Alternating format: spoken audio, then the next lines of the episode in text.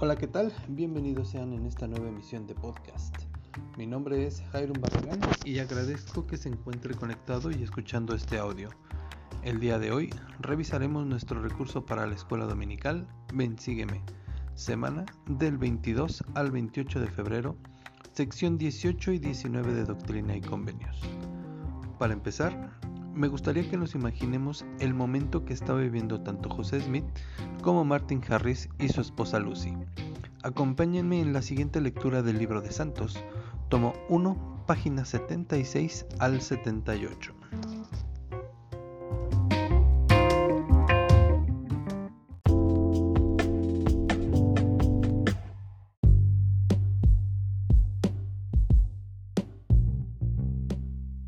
Principios de julio de 1829, y con el manuscrito en su poder. José entendía que el Señor quería que él publicara el libro de Mormón y llevara su mensaje a todos los rincones de la tierra. Mas ni él ni su familia estaban familiarizados con la industria editorial. José debía mantener a salvo el manuscrito Tenía que encontrar un impresor y debía hacer llegar el libro, de alguna manera, a personas que estuvieran dispuestas a considerar la posibilidad de que hubiera nuevas escrituras. Además, publicar un libro tan extenso como el libro de Mormón no costaría poco. La situación económica de José no había mejorado desde que comenzó la traducción, y todo el dinero que ganaba estaba destinado a mantener su familia. Sus padres se hallaban en una situación similar. Ellos seguían siendo unos granjeros pobres que labraban tierras ajenas. El único amigo de José que podía financiar el proyecto era Martin Harris. José puso manos a la obra enseguida. Antes de finalizar la traducción, él había solicitado los derechos de autor del libro para proteger el texto de cualquiera que pudiera robarlo o plagiarlo. Con la ayuda de Martin, José comenzó a buscar un impresor que aceptara publicar el libro. Primero acudieron a Egbert Grandin, un impresor de Palmira que tenía la misma edad que José. Grandin rechazó la propuesta de inmediato, pensando que el libro era un fraude. José y Martin siguieron buscando con determinación, y en una ciudad cercana hallaron a un impresor que estaba dispuesto a hacer el trabajo. Pero antes de aceptar su oferta, regresaron a Palmira y le preguntaron a Grandin una vez más si deseaba publicar el libro. Esta vez, Grandin estuvo más dispuesto a aceptar el proyecto, pero quería que se le pagase tres mil dólares para imprimir y encuadernar cinco mil ejemplares antes de siquiera empezar a trabajar.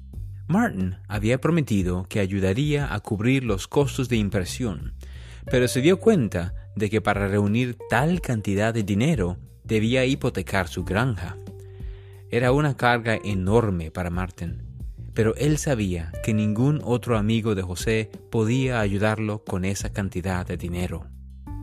Afligido, Martin comenzó a cuestionarse si era prudente financiar el libro de Mormón. Él tenía una de las mejores granjas de la región. Si hipotecaba sus tierras, se arriesgaba a perderlas. La riqueza que había acumulado durante toda su vida podía desaparecer en un instante si el libro de Mormón no se vendía. Martin compartió su preocupación con José y le pidió que procurara una revelación para él. En respuesta, el Salvador habló del sacrificio que él hizo para hacer la voluntad de su Padre sin importar el costo. Él describió su sufrimiento supremo al pagar el precio por el pecado, a fin de que todos puedan arrepentirse y ser perdonados. Luego, mandó a Martin que sacrificara sus propios intereses para llevar a cabo el plan de Dios. Te mando no codiciar tus propios bienes, dijo el Señor, sino dar liberalmente de ellos para imprimir el libro de Mormón el Señor le aseguró a Martin que el libro contenía la verdadera palabra de Dios y que ayudaría a la gente a creer en el Evangelio. Aunque sus vecinos no entendían su decisión, Martin obedeció al señor e hipotecó su granja para garantizar el pago. Grandin firmó el contrato y comenzó a organizar el magno proyecto. José había traducido el texto del libro de Mormón en tres meses con la ayuda de solo un escribiente a la vez. A Grandin y a sus doce ayudantes les llevaría siete meses imprimir y encuadernar los primeros ejemplares de una obra de 590 páginas.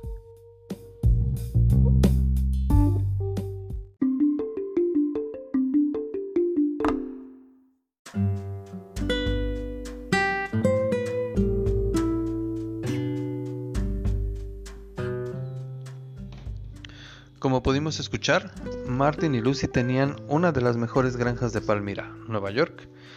Les había tomado años adquirirla, les había permitido criar a su familia y les había dado un buen estatus en la comunidad.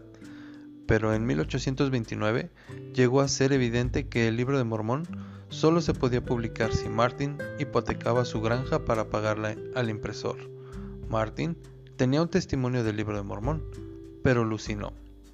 Si Martin proseguía con la hipoteca y el libro de Mormón no se vendía bien, perdería su granja y pondría en peligro su matrimonio. Aún así, Martin decidió hipotecar su granja. Su sacrificio pagó la impresión de los primeros 5.000 ejemplares del libro de Mormón y actualmente más de 190 millones de ejemplares. Hoy en día, millones de almas por todo el mundo han sido bendecidas. Ahora, medite usted. ¿En algún momento de nuestra vida hemos afrontado un momento similar al que estaba viviendo Martin? ¿Qué preguntas nos hemos hecho?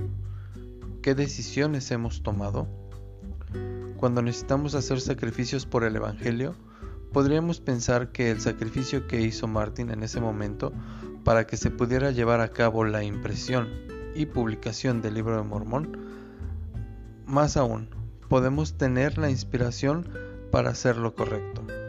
Sin ninguna duda, el hacer la voluntad de Dios a menudo requiere sacrificio. Sigamos la lectura de Doctrina y Convenios 19, 16 al 26 y 34 al 41.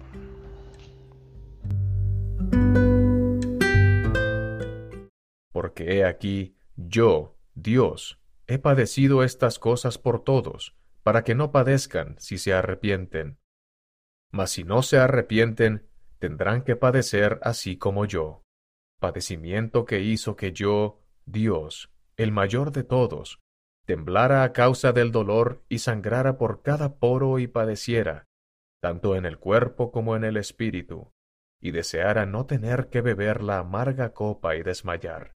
Sin embargo, gloria sea al Padre, bebí y acabé mis preparativos para con los hijos de los hombres por lo que otra vez te mando que te arrepientas, no sea que te humille con mi omnipotencia, y que confieses tus pecados para que no sufras estos castigos de que he hablado, los cuales en muy pequeño grado, sí, en grado mínimo probaste en la ocasión en que retiré mi espíritu, y te mando que no prediques más que el arrepentimiento, y que no muestres estas cosas al mundo hasta que me sea prudente porque por ahora no pueden tolerar carne, sino que deben recibir leche.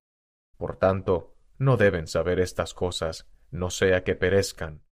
Aprende de mí y escucha mis palabras, camina en la mansedumbre de mi espíritu, y en mí tendrás paz. Yo soy Jesucristo, vine por la voluntad del Padre, y su voluntad cumplo. Y además te mando no codiciar la mujer de tu prójimo, ni atentar contra la vida de tu prójimo. Y también te mando no codiciar tus propios bienes, sino dar liberalmente de ellos para imprimir el libro de Mormón, el cual contiene la verdad y la palabra de Dios. Da una parte de tus bienes, sí, parte de tus terrenos, y todo menos lo necesario para el sostén de tu familia. Paga la deuda que has contraído con el impresor, líbrate de la servidumbre, Deja tu casa y tu hogar, salvo cuando desees ver a los de tu familia, y habla libremente a todos. Sí, predica, exhorta, declara la verdad en voz alta con el son de regocijo, diciendo, Osana, Osana, bendito sea el nombre de Dios el Señor. ora siempre, y derramaré mi espíritu sobre ti, y grande será tu bendición, sí, más grande que si lograras los tesoros de la tierra y corrupción en la medida correspondiente. He aquí, ¿puedes leer esto sin regocijarte y sin que se exalte tu corazón de alegría? ¿O puedes seguir errante como guía ciego? ¿O puedes ser humilde y manso y conducirte prudentemente delante de mí? Sí, ven a mí, tu Salvador. Amén.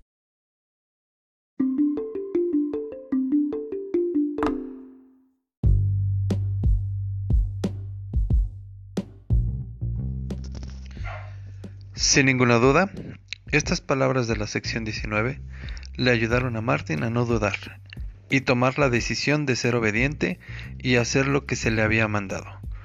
Como hemos escuchado, se dieron también mandamientos y también se dieron promesas. Ahora meditemos.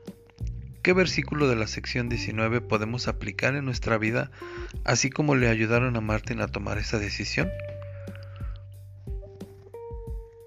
Ahora bien, pasemos al siguiente tema, que es, el Señor se regocija cuando nos arrepentimos. Muy bien. En estas dos secciones de Doctrina y Convenios hay una palabra la cual está escrita de diferente manera. Arrepentimiento, arrepentirse, que se arrepientan. Ahora bien, piense unos instantes y ayúdeme a completar la siguiente oración. El arrepentimiento es...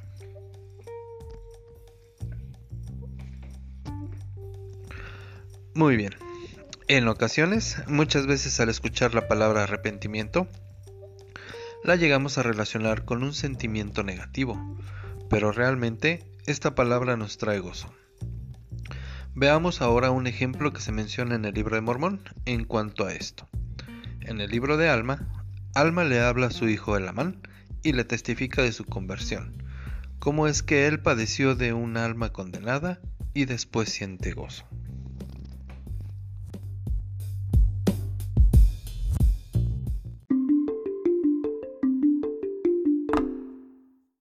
Y aconteció que mientras así me agobiaba este tormento, mientras me atribulaba el recuerdo de mis muchos pecados, he aquí, también me acordé de haber oído a mi padre profetizar al pueblo concerniente a la venida de un Jesucristo, un Hijo de Dios, para expiar los pecados del mundo.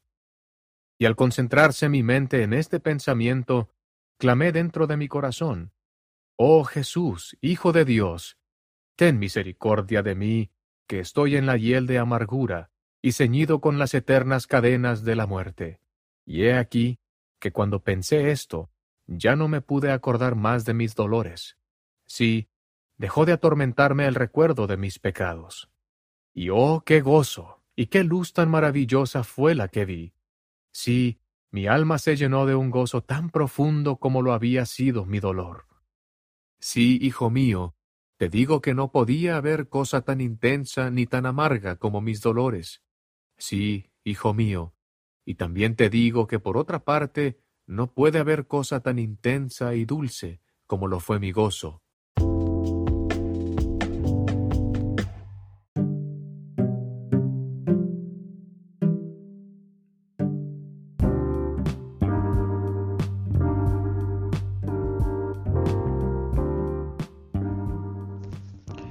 Ahora, escuchemos un mensaje de la conferencia de octubre del 2016 titulado El arrepentimiento, una gozosa elección por el elder del Herinold del Quórum de los Doce Apóstoles.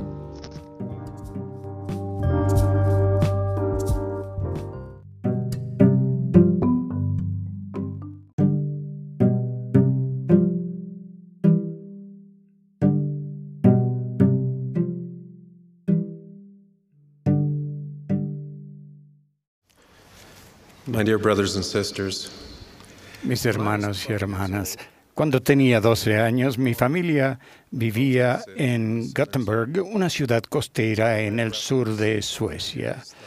Para decirles, es mi hogar y aquí tengo muchos asociados.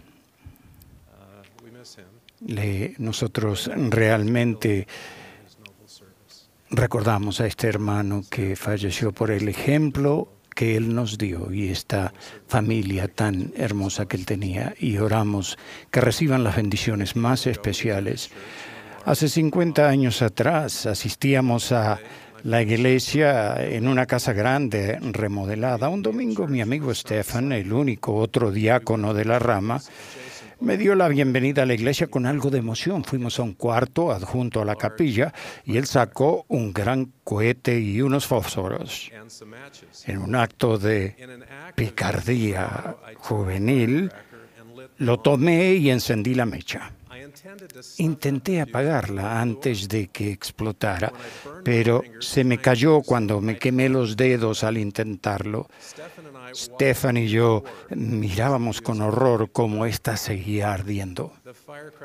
El cohete explotó y el humo de azufre llenó la zona de ampliación y la capilla. Nos apresuramos a limpiar los restos y abrimos las ventanas para tratar de eliminar el olor, esperando ingenuamente que nadie lo notara. Afortunadamente, nadie resultó lesionado ni hubo daños. Cuando los miembros llegaron a la reunión, sí notaron el intenso olor. Era imposible no notarlo y distrajo la naturaleza sagrada de la reunión. Debido a que solo había dos diáconos y en lo que podría describirse como un pensamiento de disociación, repartí la Santa Cena, pero no me sentí digno de tomarla.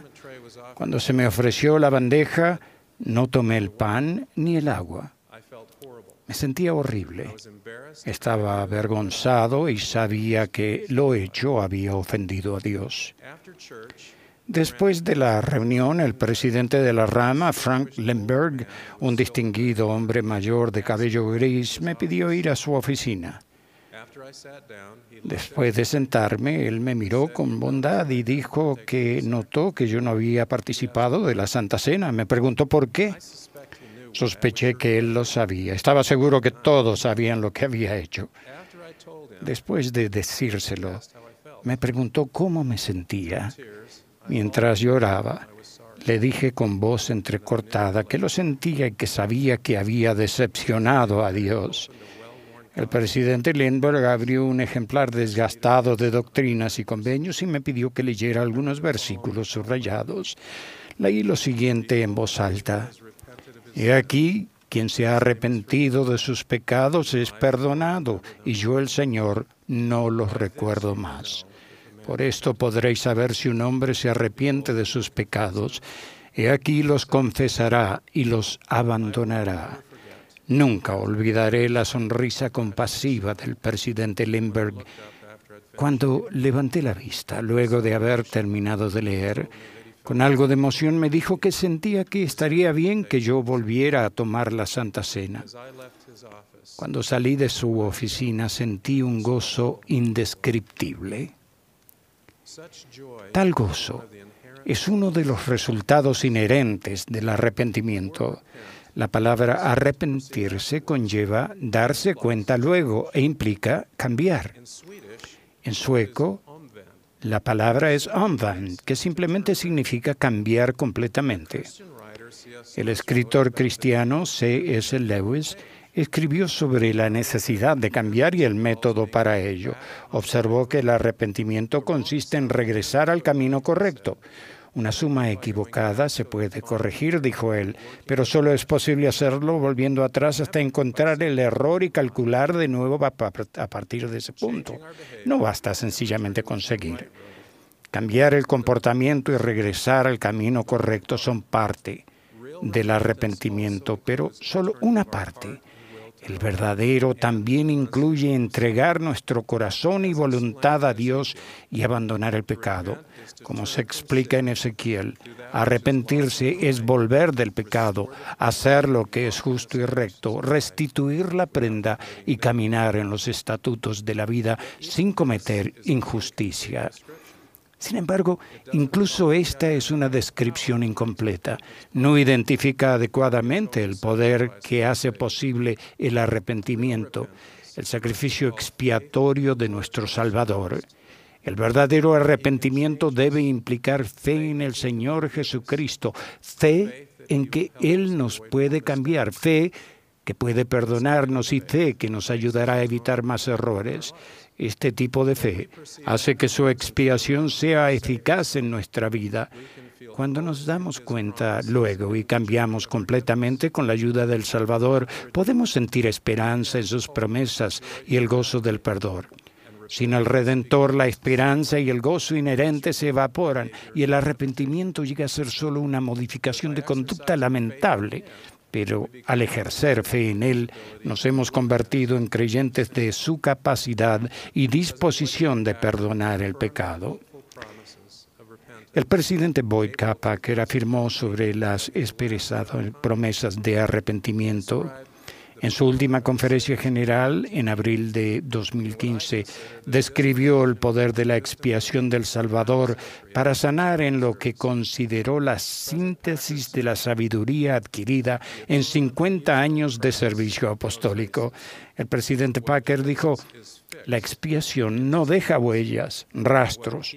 Lo que arregla está arreglado y solo sana, y lo que sana permanece sanado. Él continuó, la expiación que puede rescatar a cada uno de nosotros no deja cicatrices.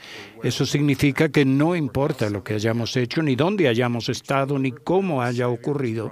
Si verdaderamente nos arrepentimos, el Salvador prometió que lo expiaría y al hacerlo queda resuelto. La expiación puede limpiar toda mancha sin importar cuán difícil sea ni cuánto haya durado, ni cuántas veces se haya repetido. El alcance de la expiación del Salvador es infinita en amplitud y profundidad, pero nunca se nos impondrá. Como explicó el profeta Ley, luego que estemos suficientemente instruidos para discernir el bien del mal, somos libres para escoger la libertad y la vida eterna por medio del gran mediador de todos los hombres, o escoger la cautividad y la muerte. En otras palabras, el arrepentimiento es una elección.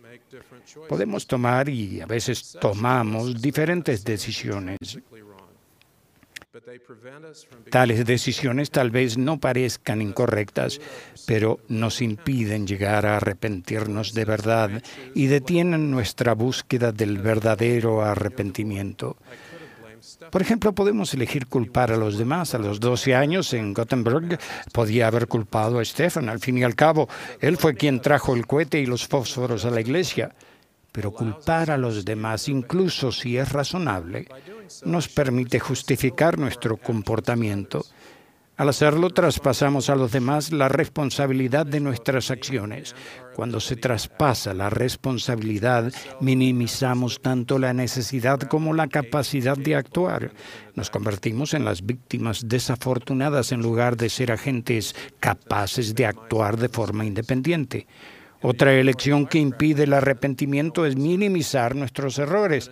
En el incidente del cohete en Gothenburg, nadie resultó herido, no ocurrió daño permanente en la reunión cuando se llevó a cabo. Hubiera sido más fácil que no existía razón para arrepentirse, pero minimizar nuestros errores, incluso si se nos advierten consecuencias inmediatas, elimina la motivación de cambiar. Esa manera de pensar impide que veamos que nuestros errores y pecados tienen consecuencias eternas. Incluso otra manera es creer que nuestros pecados no importan porque Dios nos ama independientemente de lo que hagamos. Es tentador creer lo que el engañoso Neor enseñó a la gente de Saraemla, que todo género humano se salvaría en el postrer día y que no tenían por qué temer ni temblar, y al fin todos los hombres tendrían vida eterna. Pero esa idea seductora es falsa. Dios sí nos ama. Sin embargo, a Él le importa lo que hagamos. Nos ha dado directrices claras sobre cómo debemos comportarnos. Los llamamos mandamientos. Su aprobación y nuestra vida eterna dependen de nuestro comportamiento, incluso nuestra disposición de buscar con humildad el arrepentimiento verdadero. Además, nos privamos del verdadero arrepentimiento cuando elegimos separar a Dios de sus mandamientos. Después de todo, si la Santa Cena no fuese sagrada, no importaría que el olor de un cohete perjudicara esa reunión sacramental en Gothenburg. Debemos tener cuidado de ignorar un comportamiento pecaminoso al desautorizar o desestimar la autoría de Dios sobre los mandamientos. El verdadero arrepentimiento requiere que se reconozca la divinidad del Salvador y la veracidad de su obra de los últimos días. En vez de poner excusas, elijamos el arrepentimiento. Mediante el arrepentimiento podemos volvernos en sí como el hijo pródigo en la parábola y reflexionar en la importancia eterna de nuestras acciones. Cuando comprendemos cómo nuestros pecados pueden afectar nuestra felicidad eterna, no solo nos arrepentimos de verdad, sino que nos esforzamos por ser mejores.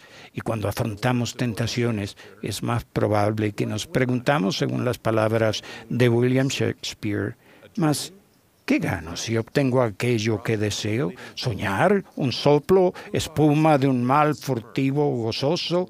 ¿Por gozar un minuto o llorar una semana? ¿O vender la eternidad por lograr algo material? Si hemos perdido de vista la eternidad por ese algo, podemos elegir arrepentirnos. Gracias a la expiación de Jesucristo, tenemos otra oportunidad.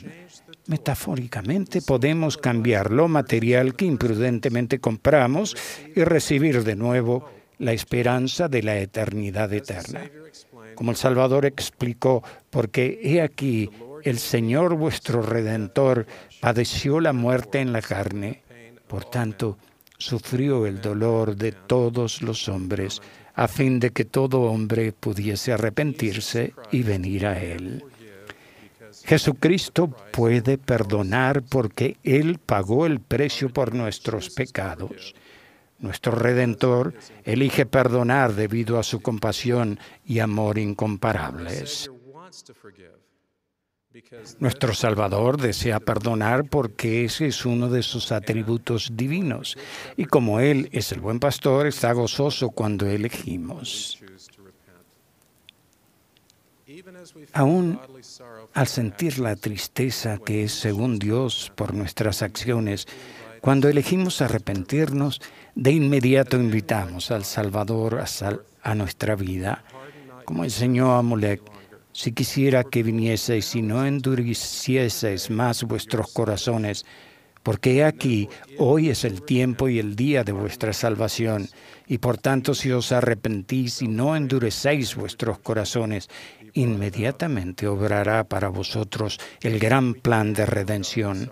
Podemos sentir la tristeza que es según Dios por nuestras acciones y al mismo tiempo experimentar el gozo de tener la ayuda del Salvador. El hecho de que podamos arrepentirnos son las buenas nuevas del Evangelio. La culpa se puede expurgar. Podemos ser llenos de gozo, recibir la remisión de nuestros pecados y tener paz de conciencia. Podemos ser liberados de los sentimientos de desesperación y de la esclavitud del pecado. Podemos estar llenos de la maravillosa luz de Dios y no sentir más dolor. El arrepentimiento no es solo posible, sino que también es gozoso debido a nuestro Salvador. Todavía recuerdo los sentimientos que experimenté en la oficina del presidente de Rama. Sabía que había sido perdonado. Mis sentimientos de culpa desaparecieron. Mi ánimo sombrío se borró y mi corazón sintió la luz. Hermanos y hermanas, al concluir esta conferencia, los invito a sentir más gozo en su vida, gozo en el conocimiento de que la expiación de Jesucristo es verdadera gozo en la capacidad, disposición y deseo de perdonar del Salvador y gozo al elegir arrepentirse.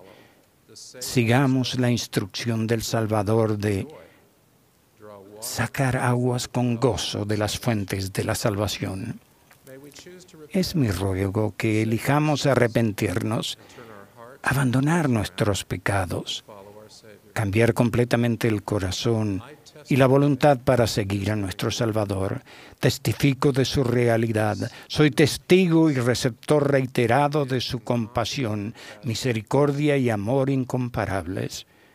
Ruego que las bendiciones redentoras de su expiación estén con ustedes ahora y por siempre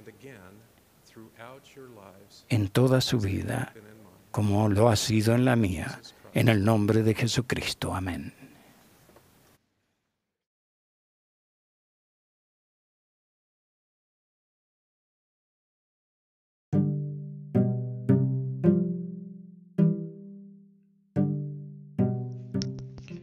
Analicemos ahora los siguientes versículos de la sección 18 de Doctrina y Convenios. Los versículos del 10 al 16.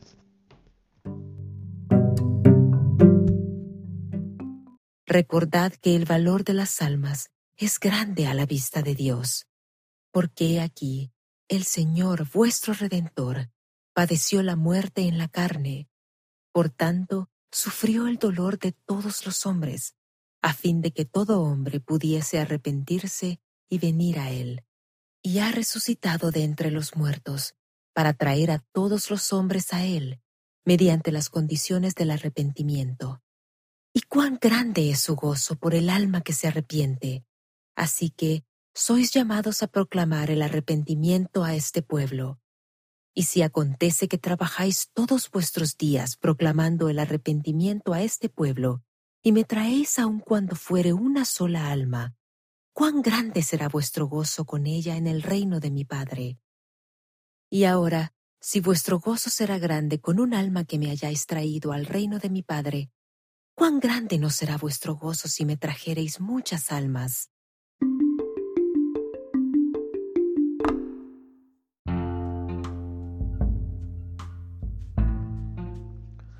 Muy bien. Ahora me gustaría compartir con usted las siguientes preguntas. Medite con respecto a ellas. ¿Qué siente y de qué forma influye sobre usted el arrepentimiento? ¿En su propio arrepentimiento y el deber de invitar a los demás a arrepentirse? ¿Qué significa para usted proclamar el arrepentimiento? ¿Por qué en ocasiones optan las personas por no arrepentirse? ¿Cómo podemos inspirar a las personas a quienes amamos a acudir al Salvador y recibir perdón? ¿Cómo comprendemos el valor que tenemos a la vista de Dios? ¿De qué manera nosotros nos vemos y miramos a las demás personas? ¿De qué manera nos muestra Dios que nuestro valor es grande para Él? ¿Qué valor tiene para mí el Evangelio de Jesucristo? ¿Qué estoy dispuesto a sacrificar para ayudar a edificar al reino de Dios? Como hemos escuchado, Jesucristo sufrió por toda la humanidad para que nosotros no tengamos que padecer como Él. Debemos de arrepentirnos y esforzarnos a ser como Él. Gracias al sufrimiento expiatorio que hizo el Salvador, Hoy podemos sentir gozo, ser limpios nuevamente de toda impureza. Por último, ayúdeme ahora a completar la siguiente oración. Agradezco la expiación de Jesucristo porque...